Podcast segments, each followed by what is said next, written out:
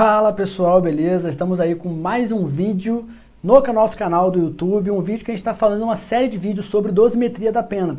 Então provavelmente você está vendo esse vídeo, já viu o primeiro vídeo, que é a parte geralzona do dosimetria da pena. Se você não viu, eu aconselho dar uma pausa aí rapidinho e lá ver esse vídeo, é bem rapidinho, volta para cá. E hoje, nesse vídeo, a gente vai falar só sobre a primeira fase da dosimetria. Beleza? Então, a gente vai falar tudo sobre a primeira fase da dosimetria com base no entendimento do STJ, com base no STF, enfim. Tudo que você precisa saber sobre a primeira fase da dosimetria, a gente vai falar nesse vídeo aqui. Beleza, galera? Vamos lá então, olha só. Para começar, antes de qualquer coisa, vou deixar para vocês aí minhas redes sociais, tá? Tá aí é, meu Instagram profissional, meu Instagram pessoal também, quiser acompanhar, não tem problema. Meu, cana meu, canal no YouTube, é, meu site, professorcenoura.com.br e vamos direto então para dosimetria. Olha só, a gente viu no vídeo anterior que a dosimetria ela é dividida em três fases. Né? O conceito trifásico do Nelson Hungria, que está lá no artigo 68 do Código Penal. Nesse conceito trifásico, na primeira fase, eu vou analisar as circunstâncias judiciais do artigo 59 do Código Penal e é por isso que eu coloquei ele na tela para você. Olha lá, o juiz atendendo a, aí vem, ó, culpabilidade, antecedentes, conduta social, personalidade, motivos, circunstâncias, consequências do crime, bem como ao comportamento da vítima, estabelecerá, conforme seja necessário e suficiente para a reprovação do crime, a pena. Essas são as circunstâncias do artigo 59. Na primeira fase da dosimetria, o que, que a gente tem? O que, que a gente viu no vídeo passado? Tá? Qual que é o ponto de partida da primeira fase? É a pena mínima. Mínima não, mínima. Pena mínima em abstrato. A gente viu isso, lembra? Pena mínima em abstrato. Então, a pena mínima, eu começo a minha conta da, da, da dosimetria com a pena mínima. Então, se o crime tem lá pena de 2 a 10 anos, pena mínima é 2. Eu começo com 2, minha pena. Tá? Se ele é qualificado, aí foi para 5 a, a 20, eu começo com 5. A qualificadora ela entra justamente nesse ponto de partida da primeira fase. Os instrumentos que eu vou ter para mexer na primeira fase, quais são?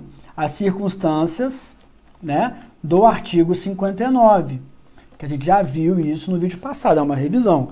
Qual que é a finalidade da primeira fase? Fixação da pena base. Como eu falei para vocês, aprendi tudo isso com o Rogério Sanches professor sensacional. E ele fala isso: ponto de partida, instrumentos, ponto de chegada, o objetivo, a finalidade de cada fase. Na primeira fase, o objetivo é fixar a pena base. Vamos para algumas observações genéricas da primeira fase para depois a gente analisar uma a uma quais são as circunstâncias do artigo 59. Beleza? Vamos lá. É, primeiro, com relação ao quanto de aumento. Eu não tenho na primeira fase, você vê que o artigo 59, ele não fala quanto que vai aumentar. Ah, para cada circunstância que você achar negativa aí, você vai aumentar seis meses, vai aumentar um terço. Não tem. Né? Então, como é que a gente faz? A gente tem critérios que foram estabelecidos pela doutrina e pela jurisprudência. Então, a doutrina fala em aumentar um oitavo para cada circunstância.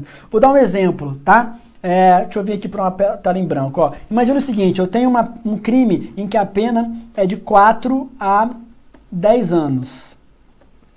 4 a 10 anos. Quando ela fala para aumentar um oitavo, ela fala um oitavo por quê? Porque no artigo 59 eu tenho oito circunstâncias judiciais.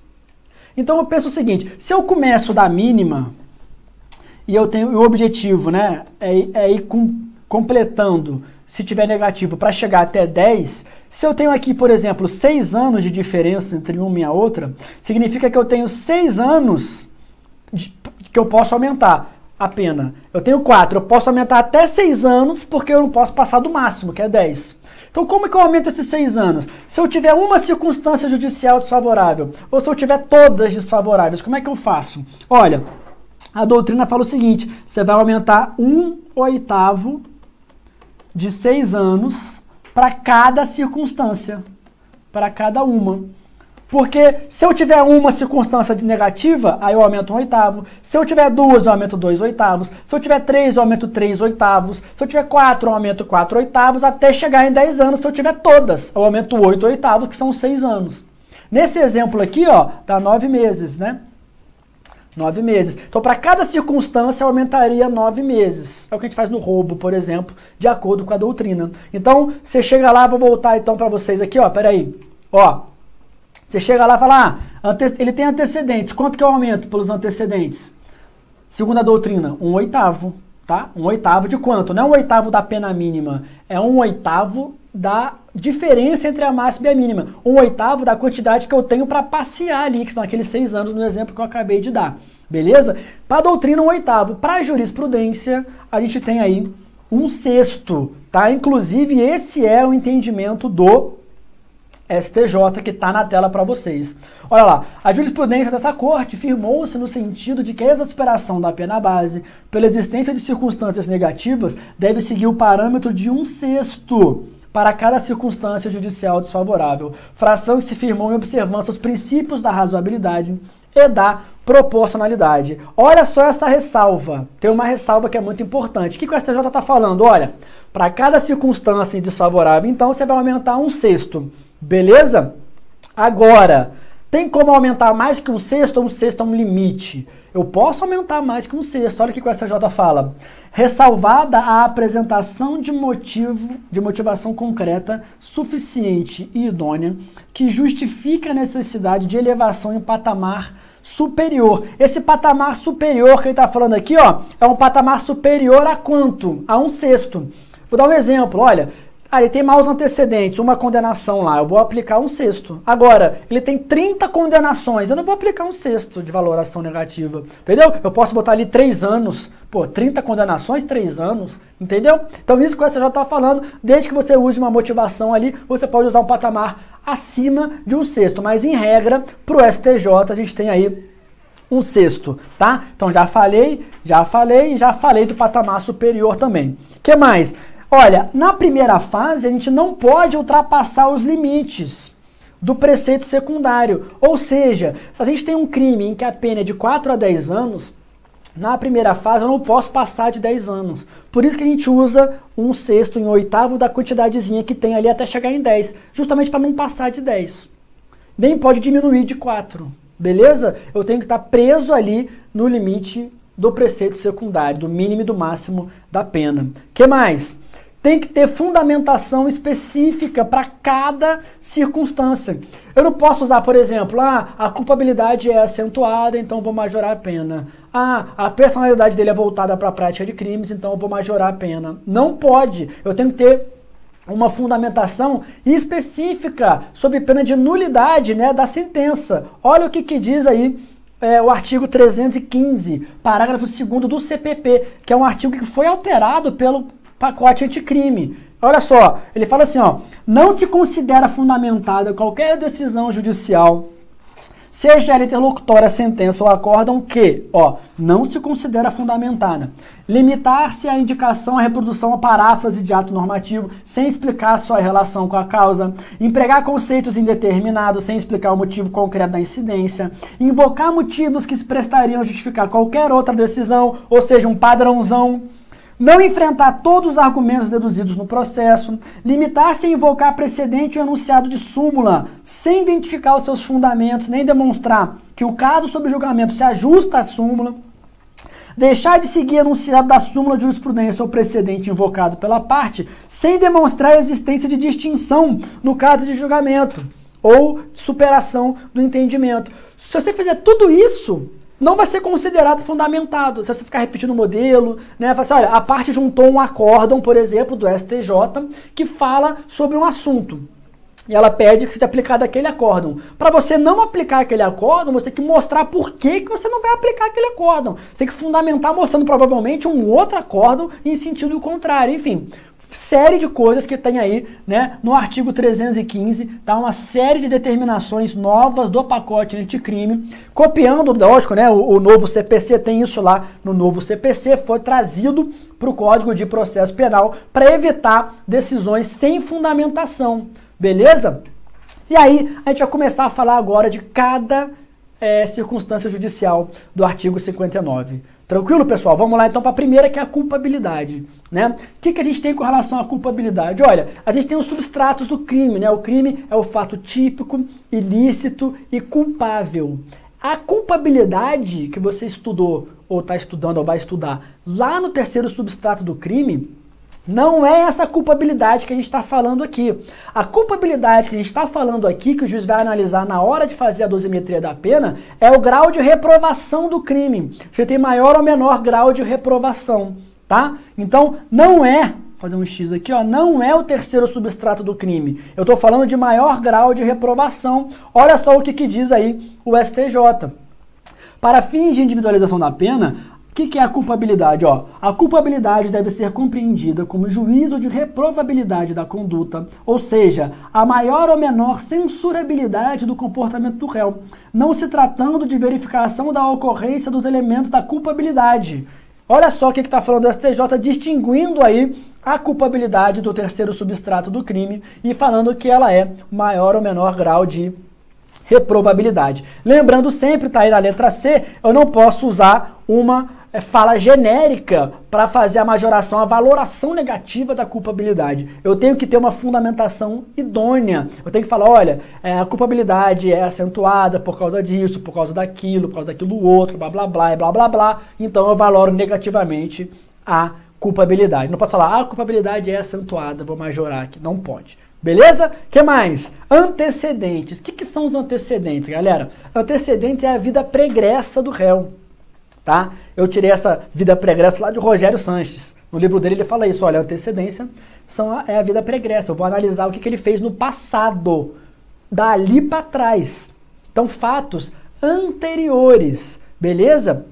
Então, para falar de maus antecedentes, eu botei aí né, uma comparação com a reincidência, apesar de que a reincidência é uma agravante que a gente vai estudar no próximo vídeo, que a gente vai falar só sobre a segunda fase da dosimetria, que tem agravante e atenuante, eu fiz já uma tabela comparando maus antecedentes e reincidência para você não se confundir, tá? Então vamos para a tabela. Olha só, não caracterizam maus antecedentes. Olha, sentença por fato anterior transitada em julgada antes do crime novo. Então, olha só, se eu tô aqui, cometi um crime hoje, eu já tenho para trás uma sentença com trânsito em julgado por um crime anterior, essa sentença com trânsito em julgado vai ser considerada reincidência. Se ela é considerada reincidência, ela não pode, ao mesmo tempo, ser considerada maus antecedentes, porque seria um bis in idem. Eu não posso aumentar a pena na primeira fase, por causa dessa sentença condenatória anterior, e na segunda, pela reincidência. Não posso. Então, se ela já caracteriza a reincidência, ela não vai caracterizar maus antecedentes. Lembrando que eu estou falando dessa primeira, dessa primeira parte aqui da tabela. Inquéritos e ações penais em curso não podem servir para aumento da pena na primeira fase. A súmula 444 do STJ. Será que cai em concurso? Despenca a súmula 444 do STJ. Faz um asterisco aí, súmula 444, 444 do STJ tá? Que ela cai bastante. A ação penal que está em curso ainda não é maus antecedentes. Ah, ele responde por cinco processos, então vou aumentar a pena. E se ele for absolvido nos cinco? E se não foi ele? então, não pode usar condenação em curso, muito menos inquérito em andamento. Ah, ele, ele é indiciado em 10 inquéritos, então maus antecedentes. Negativo, tá? Só com trânsito em julgado que eu posso ter maus antecedentes. Então, não posso ter aqui, porque aqui gera reincidência. Não posso ter aqui, porque aqui não tem trânsito em julgado ainda. Atos infracionais, passagens pela vige, não geram maus antecedentes. Eu não posso falar assim, ah, quando ele era menor, ele foi condenado por ato infracional, 10 atos infracionais análogos ao homicídio. Não é maus antecedentes. Atos infracionais não geram maus antecedentes, nem passagens pela vige. Beleza? Bota na cabeça, não gera maus antecedentes, tá? Nem residência, lógico, não gera. Transação penal. Olha, o artigo 76 da Lei 9.099, Lei dos Juizados, traz expressamente lá que a transação penal feita pelo réu não caracterizará a reincidência no futuro. Então, se eu tive um processo no passado em que foi feita uma transação penal e cometi um novo crime, eu não vou ter reincidência por causa dessa transação penal aqui no meu novo crime. Não vou ter maus antecedentes também dessa transação penal por causa do novo crime. Beleza? Então não gera maus antecedentes. Agora, então o que, que gera maus antecedentes? Quase nada gera maus antecedentes? Gera. Olha só. Se eu tenho uma sentença por fato anterior transitada em julgado antes do crime novo, então eu estou cometendo um crime agora em que eu já tenho uma sentença para trás transitada em julgado. A gente já viu que essa sentença para trás, transitada em julgado, caracteriza a reincidência. Só que o artigo 64, inciso 1, traz um prazo depurador. É um prazo em que acaba a reincidência e o réu volta a ser primário. Então, imagina, eu cometi um crime hoje. Vou fazer um desenhozinho. Vou fazer um desenhozinho. Deixa eu botar na tela aí um desenhozinho rapidão. Ó, cometi o crime hoje, tá? Vou botar aqui, cometi um crime em 2020. Peguei aqui, ó, 2021 veio a sentença. Aqui foi o crime. Aqui veio a sentença de dois anos. Comecei a cumprir a sentença aqui. Acabei de cumprir a sentença em 2023. Extinção da pena. Extinção da pena. Cometi um novo crime. Ó, o tempo passou. Cometi um novo crime em 2029 novo crime. O artigo 64, vou botar aqui, ó, 64, inciso 1 do Código Penal, ele fala o seguinte: se eu já tiver passado cinco anos entre a extinção da pena e o novo crime, eu não tenho mais a reincidência. Nesse novo crime aqui, então, ele vai ser considerado, vou até mudar de cor para ficar fácil, olha, vai ser considerado aqui, ó, primário. Primário nesse novo crime aqui quando for fazer a sentença. Uai, mas e essa sentença condenatória então? E essa pena que ele cumpriu apaga? Não apaga. Essa sentença aqui, né, como não vai gerar reincidência, essa sentença aqui vai gerar o quê? Maus antecedentes. Beleza, galera? É isso que está falando aí essa primeira parte da nossa tabela. Agora, ó, no STF, volta para mim aqui, no STF, eu tenho divergência das duas turmas. Uma turma do STF acha que nem para maus antecedentes essa condenação serve mais. Passou cinco anos, eu não tenho nem reincidência, nem maus antecedentes.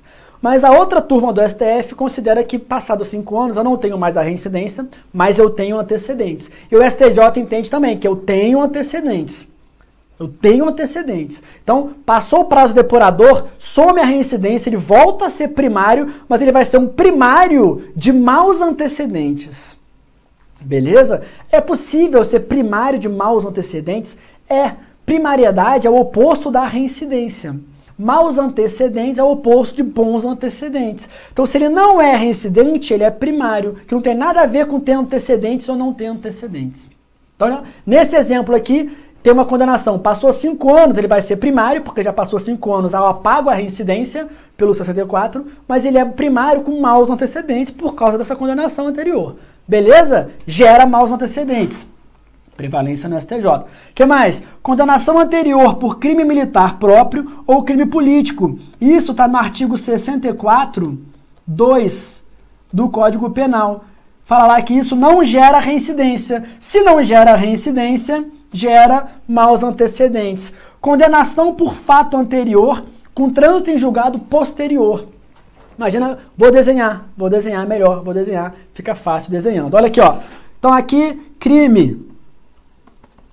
Crime 1. Sentença. Aí ele entrou com recurso, ainda não transitou em julgado, tá? Vou botar aqui, ó. Trânsito em trânsito em julgado do crime 1. Crime 2, vou botar de outra cor. Aqui, ó. Crime 2. E aqui, sentença do crime 2. Olha, você percebe que quando eu cometi, calma aí, quando eu cometi o crime 2 aqui, eu, não, eu já tinha um crime anterior, mas eu não tinha um crime anterior com trânsito em julgado. Eu não tinha um crime anterior com trânsito em julgado. Eu tinha só, eu tinha um crime anterior que não transitou em julgado. Só que quando eu fui fazer a sentença, aí eu tinha um crime anterior com trânsito em julgado. O tran, olha só, eu tenho aqui eu tenho um crime anterior com trânsito em julgado posterior. Posterior ao quê? Ao crime, ao cometimento do crime. Mas tudo tem que ser antes antes da sentença. Quando eu cheguei na sentença, para eu ter maus antecedentes na sentença, eu só posso usar como maus antecedentes na sentença coisas com trânsito em julgado. Se não transitou em julgado, esquece. Tá? Tem que ter o trânsito em julgado. Nesse caso, quando eu cometi o crime, não tinha o trânsito em julgado ainda. Apesar de ser um fato anterior, um fato antecedente, eu não tinha o trânsito em julgado ainda. Mas esse trânsito julgado aconteceu antes de eu chegar na sentença. Eu não posso usar como reincidência esse fato. Porque a reincidência exige que no cometimento do crime eu já tenha tido um crime anterior com o trânsito julgado anterior. Se o trânsito julgado é posterior, mas ainda foi antes da minha sentença, eu posso usar porque transitou em julgado. É um fato anterior com trânsito em julgado. Então eu posso usar. Só que eu não posso usar como reincidência. Então ele é usado como o quê? Como maus antecedentes. Beleza? Por isso que está aqui, deixa eu voltar aqui minha corzinha pro vermelho. Por isso que está aqui, ó antecedentes. que mais? Condenação anterior por contravenção penal. A contravenção penal não gera reincidência. Ela só gera reincidência em outra contravenção penal. Então, se eu fui condenado anteriormente, jogo do bicho, depois cometi um crime de roubo, esse jogo do bicho anterior aí não vai ser reincidência para mim, mas vai ser maus antecedentes para mim. Aumento a pena na primeira fase da dosimetria. Beleza? que mais? Conduta social. Conduta social é um modo de vida, né? É um modo de vida. Eu posso usar condenações anteriores. Olha só, o que, que acontecia antigamente? O réu vinha lá e tinha é, quatro condenações, tá? Vou botar aqui, ó. Não, calma, apertei errado. Vou botar aqui, tá? Ó, ele vinha lá e tinha quatro condenações. A condenação A, a condenação B, a condenação C, a condenação D, tudo com trânsito em julgado anterior. O que, que eu fazia? Eu botava essa aqui para reincidência, Aí essa aqui eu botava em maus antecedentes. Essa aqui eu botava na conduta social. Essa aqui eu botava na personalidade voltada para o crime. E aumentava a pena na primeira fase, ó, três vezes. Aumentava aqui, aumentava aqui, aumentava aqui. Então, se eu ia aumentar um sexto para cada uma, um ano aqui, mais um ano aqui, mais um ano aqui. Era isso que estava acontecendo. E aumentava lá na reincidência na segunda fase que, que o STJ passou a entender? Que eu não posso usar condenações anteriores para majorar a pena na primeira fase em conduta social e personalidade. Eu não posso. Então, vou dar um exemplo. O que está acontecendo no STJ? Está acontecendo o seguinte. Imagina que a pena era de 4 a 10. Eu usei aqui, ó, 3 anos. Então, de 4 eu somei mais 3 na primeira fase e cheguei a 7 anos na primeira fase que, que o STJ tem falado? Olha, você não pode valorar, vou mudar de cor, você não pode valorar negativamente a conduta social nem a personalidade. Porém, como ele tem três condenações, lembra que eu falei para vocês que ele, a gente usa um sexto para aumentar, mas caso tenha um motivo relevante, a gente pode valorar mais do que um sexto. O que, o STJ fala? Olha, como ele tem três condenações, eu vou aumentar em três anos os antecedentes. Ou seja, ele fala assim, olha, esse um ano vai ser nos antecedentes, aqui também. Eu tive um recurso em que o STJ falou assim, olha, eu reformo a sentença não para mudar a pena, eu não tive um reformácio impédios, eu estou prejudicando, a pena continua em sete anos. Só que em vez de eu falar que eu estou usando um ano para antecedente, um ano para conduta e um ano para personalidade, eu vou falar que eu estou usando os três anos para os antecedentes, porque ele tem muita passagem. Isso que entende o STJ. Beleza? Volta para cá. Condenações anteriores, então, tá aí, ó. Essa quinta turma decidiu que é inidônea.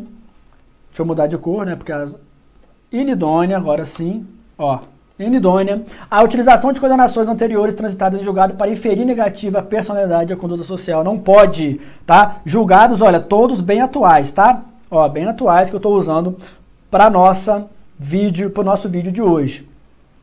Para fechar, personalidade do agente. Personalidade do agente. Exige laudo pericial? O STJ entende que não. Né? Tem gente que fala o seguinte: ah, o juiz não é psicólogo, o juiz não pode aferir a personalidade do agente na primeira fase. Tem que ter um laudo de um psicólogo falando que ele tem a personalidade voltada para o crime. O STJ entende que não precisa. Tá? De um laudo psicólogo, psiquiátrico, não precisa. Porém, para um juiz utilizar a majoração da pena na primeira fase em relação a personalidade do agente tem que ter muitos elementos no processo, a maioria das vezes não usa. Estava usando os atos infracionais. Lembra que eu falei que atos infracionais a gente não usa como maus antecedentes? Era usado atos infracionais para caracterizar a personalidade voltada para o crime. Falava assim, olha, é, percebe-se que quando ele era menor, ele praticava vários atos infracionais, então ele tem a personalidade dele voltada para a prática de crimes. Só que o STJ entende agora o seguinte: olha só, nas duas turmas, eu fiz questão de destacar as duas turmas, julgados bem recentes, beleza? Ó, a jurisprudência pacífica no sentido de que atos infracionais não podem ser considerados maus antecedentes, tampouco pode ser utilizado para personalidade voltada para a prática de crimes, conduta social, não pode usar maus antecedentes. Sexta turma, não é possível usar atos infracionais anteriores para fundamentar a majoração da pena base. Não posso usar ato infracional para nada, para nada. Beleza? Não pode. Então isso é a personalidade. Passamos para motivos do crime. Motivo do crime nada mais é do que um porquê. Por que, que ele cometeu esse crime? Olha o que diz o STJ. Ó, olha o que diz o STJ. A fundamentação do vetor motivos do crime revela-se inidônea, devendo ser desconsiderada para fins de aumento da pena base, pois foi apontado elemento genérico inerente ao crime contra o patrimônio, qual seja, o desejo de locupletar-se a custas alheias. Pô, não pode o juiz aumentar a pena do, de um furto, falar assim, olha, é, o motivo do crime tem que ser valorado negativamente porque ele quis é, um patrimônio que não era dele. Ué, mas isso é todo crime de furto quer isso. Todo crime de furto a gente quer um patrimônio que não é dele. Então, para eu valorar negativamente os motivos do crime, eu tenho que ter uma coisa que vai além ao, ao normal do próprio crime. Tá? Dignidade sexual. Ah, valoro negativamente porque ele queria fazer é, relação sexual contra a vontade da vítima. O motivo dele era esse, era fazer sexo com a vítima. É lógico, todo crime de estupro o motivo é esse. Então eu não posso usar esse motivo para valorar negativamente a pena na primeira fase, tá? É isso que está dizendo o STJ aí nesse julgado. que mais? Circunstâncias do crime, é o modus operandi do crime, né? O que, que eu botei aí? Majorante qualificadora extra. Quando a gente tem um crime que tem duas qualificadoras, você já viu que a qualificadora ela serve para o ponto de partida da primeira fase, não é isso? Se o crime tem duas qualificadoras, não tem como eu usar duas vezes. Olha lá, a pena de 4 a 10 passa a ser de 10 a 20, se é qualificado. Com uma qualificadora só, já passa a ser de 10 a 20. Então o que, que a gente faz? Pega outra qualificadora e joga nas circunstâncias do crime. Então, por exemplo, um roubo foi praticado em concurso de pessoas e emprego de arma de fogo. Eu posso falar o seguinte: olha, o emprego de arma de fogo é uma majorante, uma causa de aumento de pena, que vai ver lá na terceira fase, dois terços. O concurso de pessoas eu vou usar nas circunstâncias do crime. Então, lá na primeira fase, eu falo assim: ó, com relação às circunstâncias do crime, considerando que o crime foi praticado por mais de uma pessoa, que dificultou muito a defesa da vítima e etc, blá blá blá, valoro negativamente as circunstâncias. Então, eu coloquei aí que normalmente quando tem uma qualificadora ou uma causa de aumento extra, a gente joga a extra nas circunstâncias do crime. Consequências do crime. Vamos ver o que, que diz aí nosso querido STJ, praticamente ontem, né? Olha aí, ó. Em relação às consequências do crime, que devem ser, eh, que devem ser entendidas como resultado da ação do agente. O que, que é consequências do crime, então? Ó, ele trouxe o conceito, ó.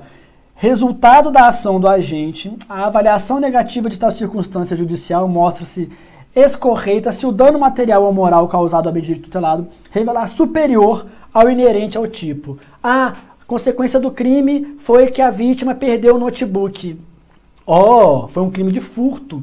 Consequências do crime é uma coisa bizarra. Ah, é, é uma coisa psicológica, um dano psicológico, sabe, dano moral. Por exemplo, a gente viu um caso em que uma menina foi vítima de satisfação da lascívia. Então, ela ficou perturbada, tentou se matar depois do crime, etc. Isso é uma consequência muito grave que extrapola as consequências normais desse crime. Então eu posso valorar negativamente na dosimetria. Beleza? Em consequências do crime. Olha só, questãozinha sobre consequências do crime. Peraí, antes de falar das questõezinhas, volta, volta. Vamos falar do comportamento da vítima. O comportamento da vítima que é uma circunstância que está no artigo 59, ela é uma circunstância neutra ou favorável ao réu. No direito penal, a gente não tem a culpa concorrente da vítima. Ah, não, mas o crime só aconteceu porque a vítima colaborou. Sabe? Ah, a vítima colaborou e tal. Olha, o fato da vítima ter colaborado não exclui a culpa do agente. Porém, na dosimetria, o juiz pode considerar isso a seu favor, como uma forma de tirar a pena. Então, se eu já aumentei pena por antecedente, personalidade, não sei o quê, se a vítima colaborou, eu vou diminuir um pouco a pena. Tá? É, uma, é uma circunstância que é favorável ao réu. Beleza? O comportamento da vítima. Agora sim, questãozinha de 2019. São circunstâncias que devem ser analisadas na primeira fase. Vamos lá. Embriaguez pré-ordenada, agravante Tipicidade conglobante, nada. Circunstâncias e consequências do crime, olha, artigo 59. Erro de proibição, é, excludente de ilicitude, regime no final, comportamento da vítima, sim. Mas aqui o regime está errado. Letra C, então, é a nossa resposta. que mais? Olha só. Na madrugada de determinado dia, João e Fernando, em conluio, dirigiram-se ao galpão de um porto com a intenção de furtar um barco guardado no local. Enquanto Fernando subtraiu bem, após ter escalado o muro arrombado do portão, deixando vestígios, João observava o movimento transeúnte com o intuito de garantir que Fernando realizasse o furto sem ser visto. Reconhecidos por testemunhas, eles foram presos. Concluída a instrução, o juiz fez a sentença, que reconheceu os fatos, confirmando apenas por testemunhas. João possui extensa folha de antecedentes, constante em inquéritos policiais, além de duas condenações definitivas é, anteriores ao presente fato criminoso. Ó, duas condenações anteriores, sendo que uma delas cumprida há seis anos antes do fato. Ou seja, uma delas, essa daqui, ó, não pode gerar reincidência. Eu boto essa daqui. Se ele tem duas, eu boto uma no maus antecedentes, que vai ser justamente essa aqui, que passou seis anos, artigo 64, inciso 1, do fato depurador, e a outra eu uso no, na reincidência. Então vamos lá. O juiz pode aumentar a pena base em razão da personalidade desajustada de João, constatada em sua extensa folha de antecedentes? Vimos que não. O juiz pode considerar como maus antecedentes a condenação anterior cumprida por João, apesar de essa ter ultrapassado o prazo depurador? Pode, de acordo com o STJ. Se eu tenho o prazo depurador de 5 anos ultrapassados, ele deixa de ser reincidente, mas eu posso usar como é, valoração negativa dos antecedentes. Beleza? Tem mais? Deixa eu ver. Se eu botei mais questão, tem mais questão. Mais três, vamos lá, para fechar. Vedada a utilização de inquéritos policiais e ações penais em curso para agravar a pena base, não se configurando a má antecedência se o acusado ostentar condenação por crime anterior, transitado em julgado após o novo fato, a gente já viu que se eu tenho uma condenação anterior transitada em julgada posterior, eu não vou ter reincidência, mas eu vou ter maus antecedentes. Tá? E aqui ele fala o seguinte: não se configurando, e aí está errado, porque se configura maus antecedentes, condenação anterior com trânsito posterior, está na tabela que eu falei para vocês. Vedada a utilização de inquéritos policiais e ações penais em curso para agravar a pena base. Maravilha, súmula 444 do STJ, e aqui também, né? Utilização de inquéritos, etc. Súmula 444. Cai pouco, cai pouco. Ó, Walter Maior e Capaz foi preso preventivamente em uma das fases de uma operação policial. Ele já era réu em outras três ações penais e estava indiciado em mais dois outros IPs. Olha, ele era réu em três ações, indiciado em três inquéritos. Nessa situação, as ações penais podem ser consideradas para agravamento da pena base. Não podem, não podem. Mas os IPs não, não, não pode nada. Nem as ações, nem os inquéritos podem. Então a questão está errada. Súmula, mais uma vez, 444 do STJ. Para vocês verem que ela cai bem pouquinho, bem pouquinho. Com isso, a gente encerra mais um vídeo sobre direito penal, falando da primeira fase da dosimetria, tá? Um vídeo muito legal que falei muita coisa, muito informativo, muita jurisprudência do STJ. Então, clique aí no gostei, se inscreva no canal, não deixe de fazer parte disso. Indique para os seus amigos que estão estudando, que precisam ver esse vídeo e fique esperto para o vídeo de segunda fase da dosimetria. Tranquilo? Fecha a conta então, passa a régua. Tchau, obrigado.